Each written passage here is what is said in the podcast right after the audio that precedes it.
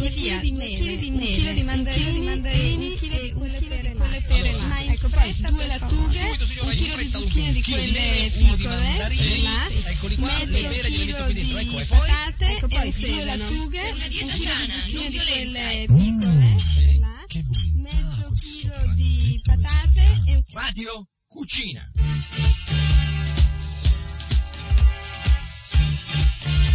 fantastico. Per una dieta sana, non violenta, ai vegetariani. Un sacco di ricette squisite.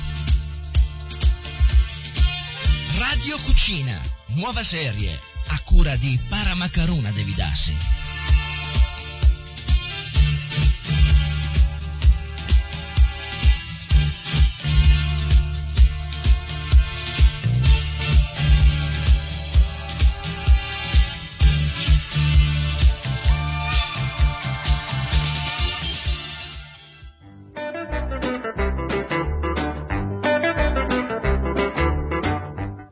Hare Krishna, sono Paramakaruna Devidasi e oggi vi do un altro menù completo.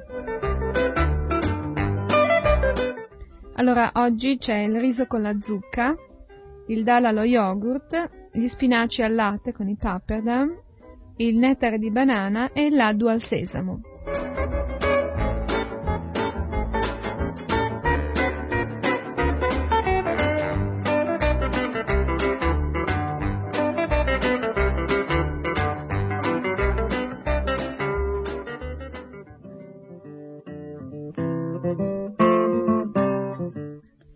Allora, le preparazioni di oggi sono abbastanza così, anche queste insolite. Cominciamo con il riso con la zucca, forse questa è la preparazione più, più conosciuta. Allora, riso con la zucca bisogna prendere quelle zucche mm, mature, quelle gialle, giallo-arancioni dentro, eh, la varietà diciamo che in genere c'è in inverno, però si conservano anche abbastanza a lungo, quindi potete averla sul mercato per certa, così, un certo periodo di tempo abbastanza lungo. Allora ci vogliono 300 g di zucca, 300 g di riso, eh, potete tagliare la zucca eh, prima a pezzi e poi sbucciarla quando l'avete tagliata a pezzettini perché in genere ha una buccia piuttosto dura. Allora tagliate a pezzettini la zucca, mettetela mh, da parte, intanto fate rosolare i 300 g di riso in uh, 100 g di burro circa. Eh, quando così è abbastanza rosolato il riso potete mettere un pizzico di cannella, un pizzico di cardamomo. Poi aggiungete la zucca, eh, tagliata a pezzettini piccoli. Fate rosolare anche la zucca un attimo e poi eh, coprite di acqua.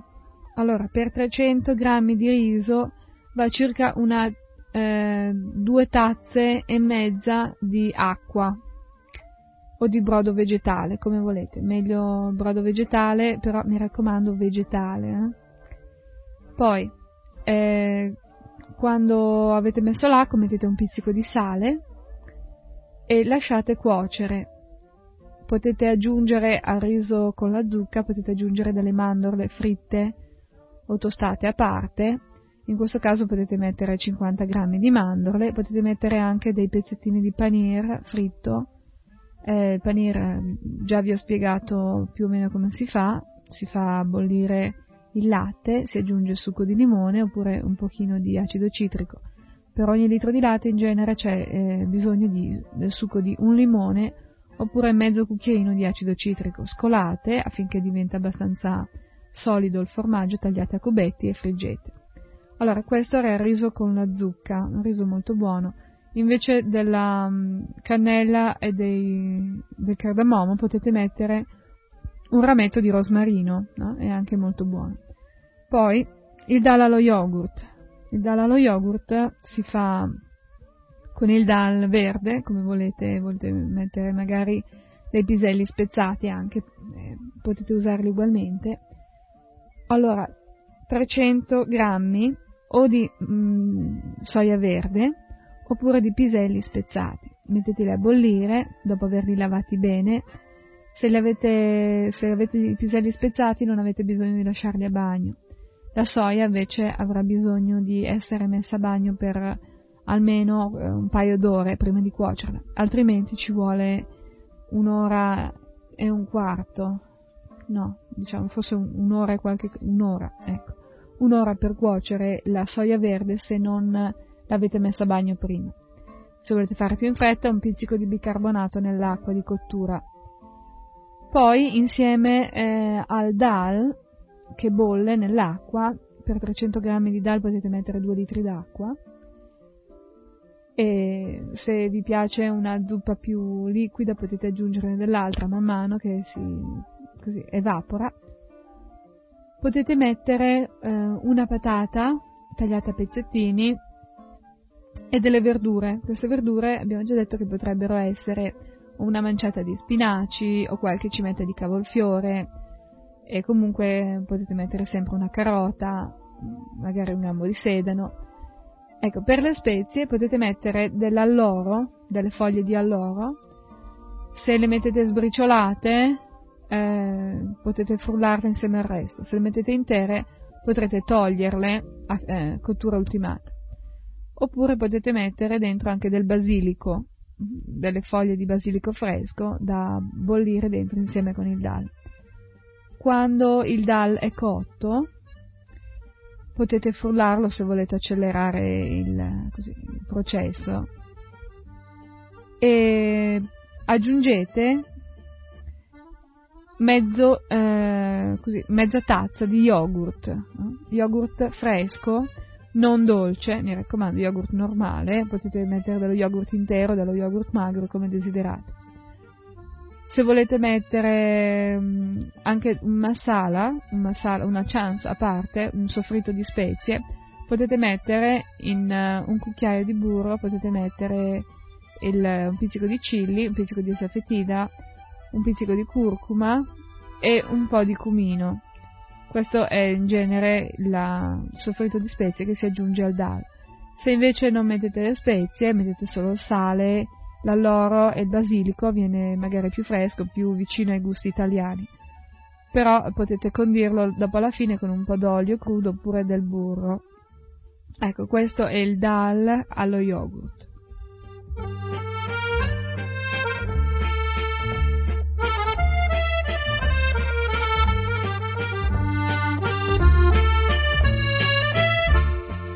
Un'altra ricetta tipicamente vedica sono gli spinaci al latte con i papperdam. Allora, abbiamo parlato di papperdam in un'altra puntata, nella puntata che riguardava il pane vedico, tipi di pane vedici. I papperdam eh, non servono soltanto così come accompagnamento, ma possono diventare parte integrante di molte ricette. Sono delle ricette molto speciali, come questa ad esempio.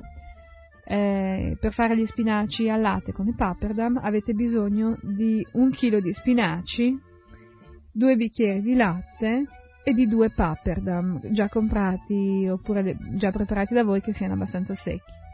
Allora tagliate a listarelle i due papperdam, intanto eh, avrete messo gli spinaci nell'acqua quando ci sono così, se la terra che è rimasta attaccata si è un po' ammorbidita, li lavate bene, li lavate due o tre volte, cambiando sempre l'acqua. Dopodiché mettete in una pentola con i due bicchieri di latte. Fate cuocere finché gli spinaci si sono un po' ammorbiditi Aggiungete pappardam a striscette, i pappardam cuociono in pochissimo tempo, quindi quando il, gli spinaci e i pappardam sono cotti potete aggiungere un pizzico di sale, eh, se volete anche del formaggio fritto, ci sta sempre bene nella preparazione di verdure. Allora, questi sono gli spinaci eh, al latte e pappardam. Se volete mettere delle spezie, potete mettere alla fine del garam masala eh, che sarebbe pepe, un pizzico di cannella, un pizzico di noce moscata, un pizzico di cardamomo, questo è il garam masala, che in genere c'è già preparato. Eh, altrimenti potete mettercelo voi. Questo, questa è un'altra preparazione di oggi, passiamo alla preparazione successiva.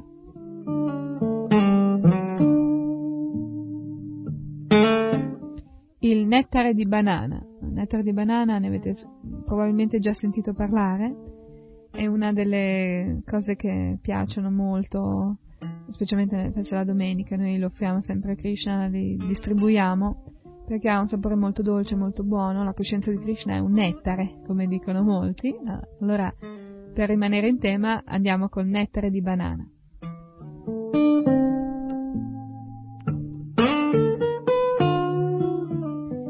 Per fare il nettare di banana, una preparazione molto opulenta, ci vuole un litro di latte, tre banane mature e un quarto di litro di panna fresca e chiaramente 100 g di zucchero, se volete mettere anche del miele, oppure del miele, potete mettere due cucchiai di miele per un litro di latte. Mettete il tutto nel frullatore, frullate, questa è una ricetta molto veloce, e questo nettare di banana può essere aromatizzato con un pizzico di cannella o di noce moscata, come volete. Potete anche non metterci niente, non è obbligatorio.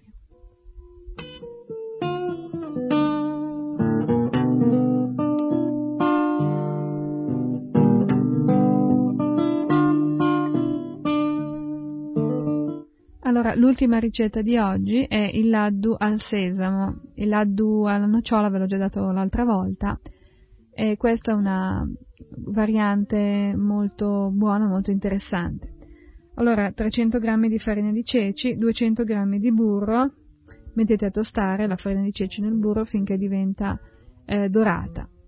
Dopodiché eh, aggiungete 100 g di sesamo, lasciate dorare ancora per qualche minuto finché la farina di ceci assume questo caratteristico colore marrone chiaro, mm, marrone abbastanza, così, abbastanza pronunciato, che non diventi marrone scuro o nero, mi raccomando, ecco, allora è bruciato.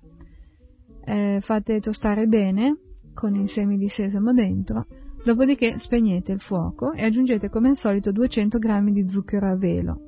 Mescolate bene e potete stendere il laddu in un vassoio foderato di carta stagnola oppure potete fare delle palline, metterle nelle, nelle cartine per i dolci, nei pirottini si chiamano.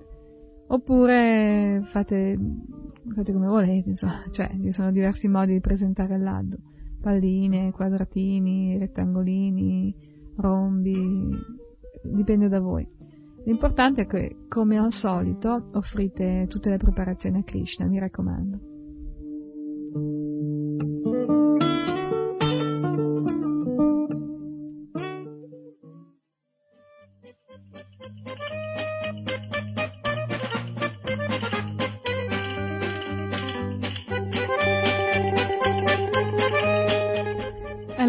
Anche oggi ricapitoliamo le ricette che vi ho dato il riso con la zucca si fa con 300 g di zucca gialla fatta, bollire, fatta soffriggere con 300 g di riso in 100 g di, di burro. Mettete a soffriggere bene, se volete aggiungere delle spezie potete mettere o cannella e noce moscata e cardamomo oppure un rametto di rosmarino. Poi mettete l'acqua per 300 g di riso, in genere una tazza sono 125 grammi, mettete eh, 4 tazze di acqua, cioè praticamente quasi un litro d'acqua. Mettete comunque sempre il doppio, una tazza di riso, due tazze di acqua. Poi mettete il sale e lasciate cuocere per conto suo. Ci, son, ci vogliono ancora 100 g di mandorle tostate, potete aggiungerle alla, verso la fine, quando il riso è già abbastanza asciutto. E il riso con la zucca è molto semplice e molto buono, anche in genere la zucca si trova in giro in, in inverno, però potete, probabile che la trovate anche in altre stagioni.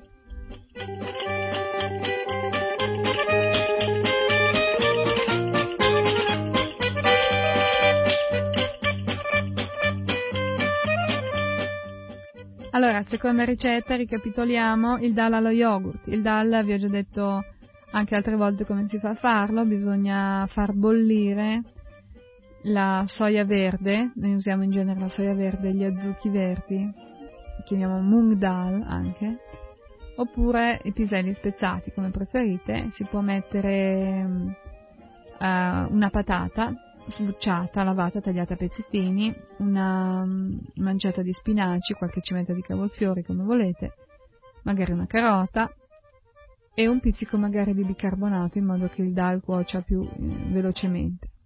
Un pizzico, eh, proprio un pizzichino.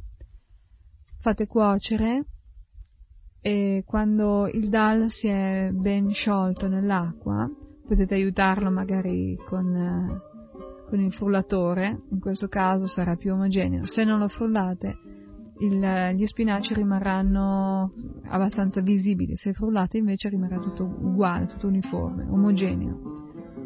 Poi mettete, eh, diciamo, una tazza di yogurt, potete metterne di più o di meno, a seconda di come, di come vi piace. Comunque lo yogurt con il dal sta molto bene. Potete mettere anche una tazza di yogurt per 300 g di dal. Eh, questo yogurt naturalmente non dovrà essere mh, mm, dolce, dovrà essere normale, così senza niente. Può essere intero o magro come preferite. Lo unite al dal. Nel dal potete mettere a bollire anche del basilico e dell'alloro per dargli un sapore un po' particolare. Prima di mettere lo yogurt, quando il dal è cotto, prima dello yogurt potete fare un soffritto di spezie. Queste spezie che si aggiungono alla fine del dal in genere sono zenzero, peperoncino, curcuma e cumino. In questo caso potete togliere il cumino perché già l'alloro e il basilico hanno un sapore particolare fate soffriggere e unite al dal, poi mettete lo yogurt. Altrimenti, se non volete mettere queste spezie, potete semplicemente mettere una noce di burro, così com'è, insieme quando mettete lo yogurt e il dal è pronto. Come al solito potete fare dei crostini di pane eh, tostati in forno, sono molto buoni, un accompagnamento ideale. Per fare dei crostini di Ekadashi, per fare dei crostini che non siano con eh, la farina, però attenzione che il dal rompe i kadashi, eh? I crostini di Ekadashi potete usarli con delle zuppe di verdura senza legumi. Comunque questi crostini sono fatti con del formaggio panir, tagliato a pezzettini molto piccoli e fritto dentro nel ghee. Scolatelo velocemente prima che si brucino perché fanno molto in fretta a cuocere e questi sono i crostini, li mettete dentro nel, nel dal e dal allo yogurt è fatto.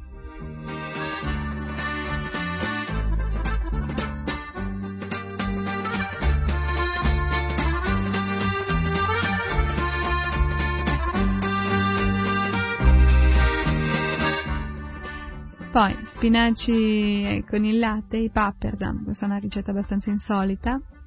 Ci vogliono un chilo di spinaci, due bicchieri di latte e due pappardam. Tagliate i pappardam a striscioline, mettete gli spinaci ben lavati e puliti dentro in una pentola con una noce di burro, questo è il segreto per non farli diventare amari, mettete una noce di burro e due bicchieri di latte. Potete mettere come, spe- come spezie potete mettere un pizzico di noce moscata. Ehm, aggiungete quando gli spinaci sono già un, un po' cotti, aggiungete eh, pappardam, i due pappardam a striscette e finite di cuocere. I pappardam diventano come delle specie di tagliatelle. Eh? Un'altra ricetta con i pappardam che voglio menzionarvi così en passant è la zuppa di pappardam. Quando voi fate delle zuppe, eh, specialmente delle zuppe di verdure senza legumi, e mi raccomando che non siano di giorno di Ekadashi, se no i pappardam non ce li potete mettere, potete aggiungere i pappardam tagliati a striscette eh, dentro nella, nella zuppa. Dopo 2-3 minuti saranno cotti e sarà una bellissima così, tagliatelle in brodo vediche. Eh? Sono molto buoni.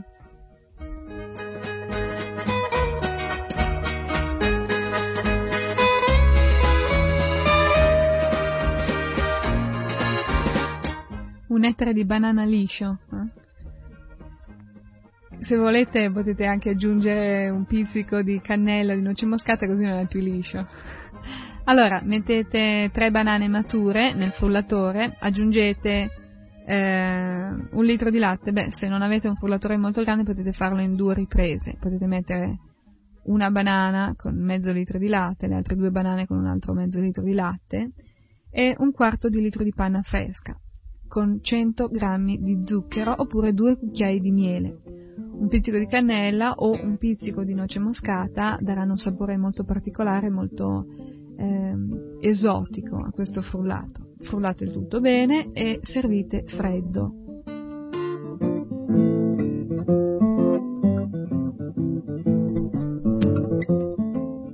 Il laddu al sesamo è un'altra ricetta molto buona, molto particolare. Si fa con 300 g di farina di ceci come laddu base, si fa tostare in 200 g di burro.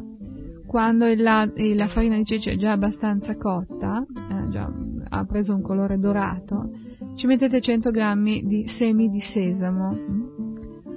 Dopodiché, eh, quando sono tostati abbastanza anche i semi di sesamo, la farina dovrebbe aver assunto un colore marrone, marrone non troppo scuro, marrone normale, diciamo medio,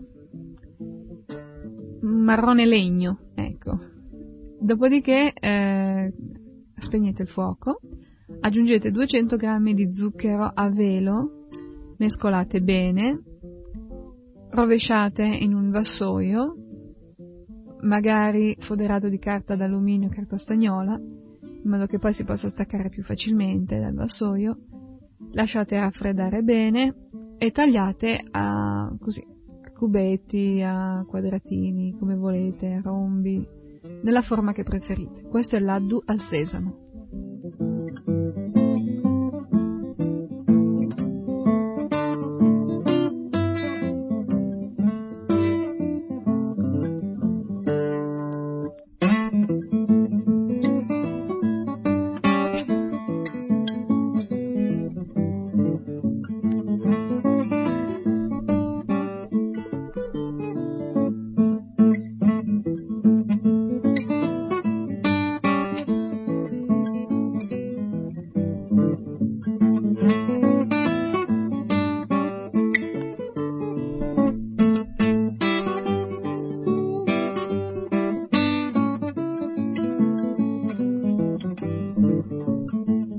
Vi avevo promesso in altre puntate di parlarvi un po' delle vitamine.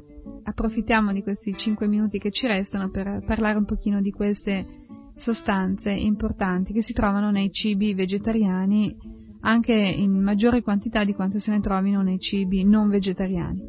Allora, la vitamina A in particolare eh, viene mh, elaborata dall'organismo normalmente eh, dai caroteni. Mh?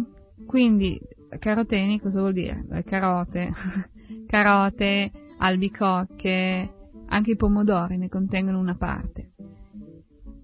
Quella, eh, la vitamina A già elaborata si trova nel grasso del latte, mm, quindi burro, panna, formaggi grassi, eccetera.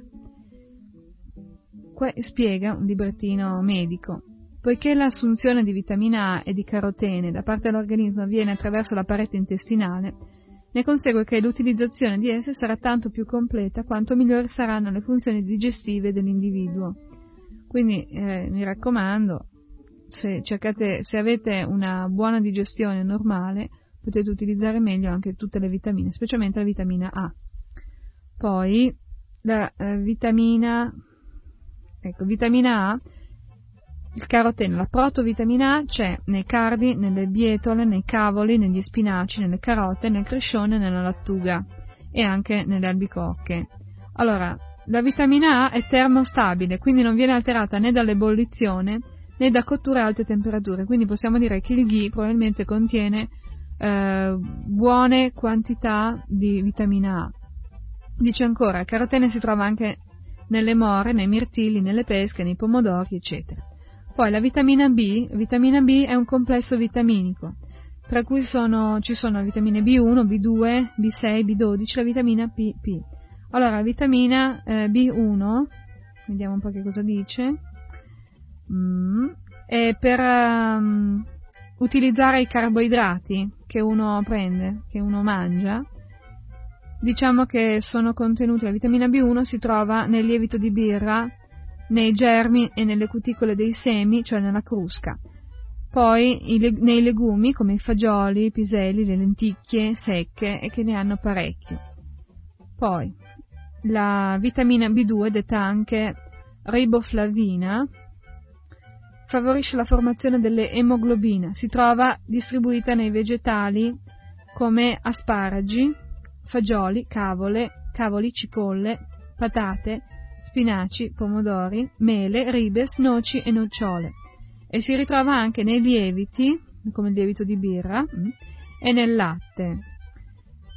Allora, la vitamina B2, eh, anche questo è una, una, delle vitamine che uno dovrebbe eh, usare nella sua dieta quotidiana. Poi, vitamina B continua con la nicotiamina, ah, con la niacina. Allora, vediamo un po' dove, dove, la troviamo la niacina. La troviamo nei lieviti, nei semi di cereali, nei piselli, nelle rape, nelle patate, nella farina bianca, nella frutta e così, negli erbaggi, in generale. Poi l'acido folico, un altro elemento del gruppo B, si trova nelle, forme, nelle foglie verdi in generale. Vitamina B12 c'è nei formaggi. In genere ehm, la vitamina B12 è quella che mancando provoca l'anemia perniciosa eh, e degenerazione del sistema nervoso.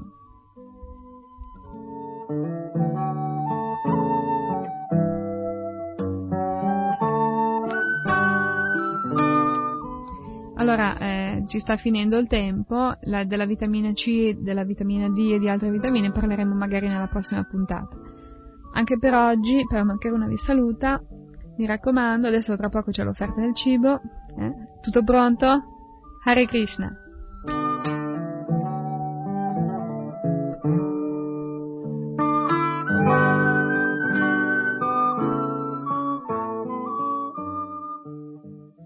Avete ascoltato Radio Cucina.